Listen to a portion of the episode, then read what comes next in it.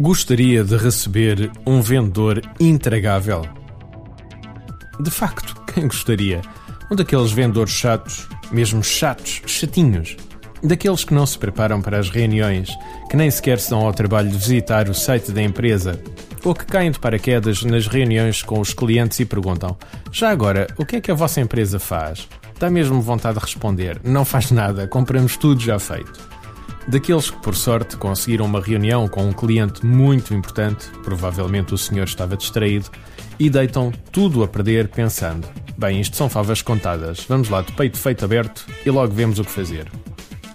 engraçado como esta atitude continua a existir nos vendedores de hoje em dia.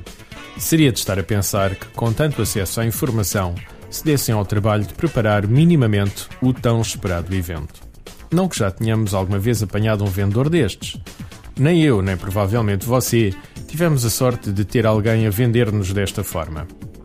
Outra das características de um vendedor intragável que eu particularmente aprecio é o método de venda do catálogo.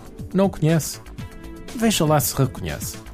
Chegam, falam do Benfica, do Sporting, do Porto, fazem dois ou três elogios à empresa, etc., e vão direto ao assunto com um discurso mecânico previamente ensaiado até a exaustão e um tanto gasto de tanto ser usado. Faz-lhe lembrar alguma coisa? Pois, se calhar faz. O problema não é o discurso. O problema é a não adequação do discurso à nossa realidade. O facto de avançar com o famoso catálogo de soluções ou de produtos sem saber o que de facto precisamos, muitas vezes faz-nos gostar ainda mais deste tipo de vendedores. De facto, como diz uma amiga minha, são uns queridos mostram-nos tantas coisas tão giras que nós até nem precisamos.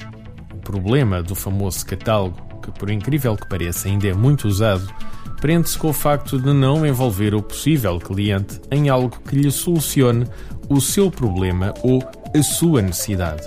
Ou seja, estão a dar tiros sem sequer saber para que lado está o alvo, e entre mortos e feridos, alguém há de escapar.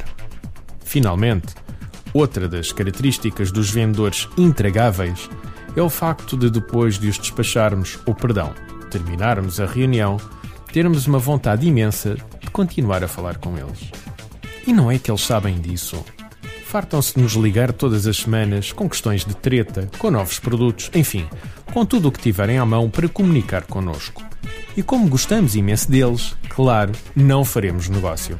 Provavelmente nunca na vida ou se acreditar em reencarnação, nunca em muitas vidas.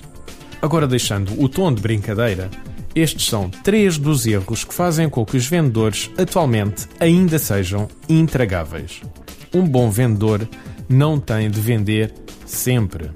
Mas ao sair da reunião com o cliente, sentimos que existiu profissionalismo e muitas vezes deixamos na mente do nosso cliente uma boa imagem e a seguinte ideia: não compramos mas olha que até tirei umas ideias da conversa com este vendedor.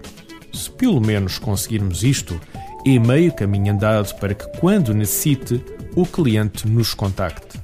Hoje, para um pouco para pensar e veja se não está a ser um pouco intragável na venda. Para que tal não aconteça, prepare as reuniões com os seus clientes.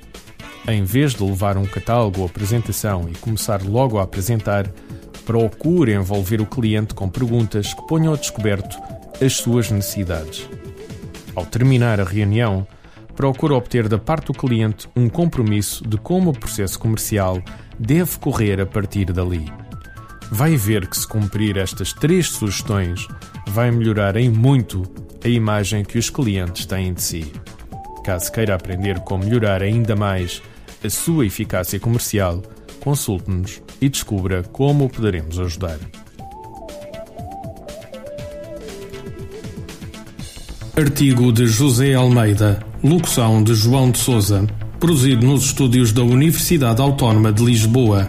Procure mais recursos no site ideiasedesafios.com.